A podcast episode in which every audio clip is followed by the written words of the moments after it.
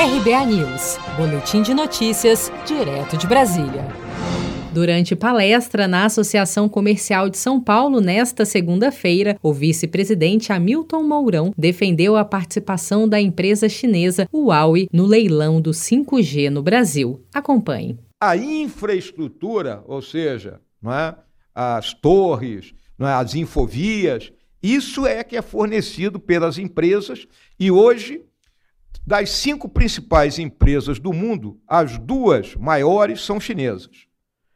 A terceira e a quarta colocada é uma finlandesa e a outra é, sueca, né? é a Nokia e a Ericsson.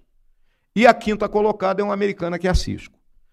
Na minha visão, e eu vejo que essa visão começa a tomar forma dentro do governo, é toda empresa que comprovar que está dentro do seguinte tripé: respeito à nossa soberania respeito à privacidade dos dados que são transmitidos ali e economicidade, poderá ser contratada para a infraestrutura. Hoje, em relação à empresa chinesa, a Huawei, 40% da infraestrutura que nós temos hoje, 3G e 4G, é dela. Então, se por acaso houvesse dizer, não, o Huawei não pode fornecer equipamento, vai custar muito mais caro, porque vai ter que desmantelar tudo que tem aqui, porque ela não fala com os equipamentos das outras, é? e quem é que vai pagar essa conta?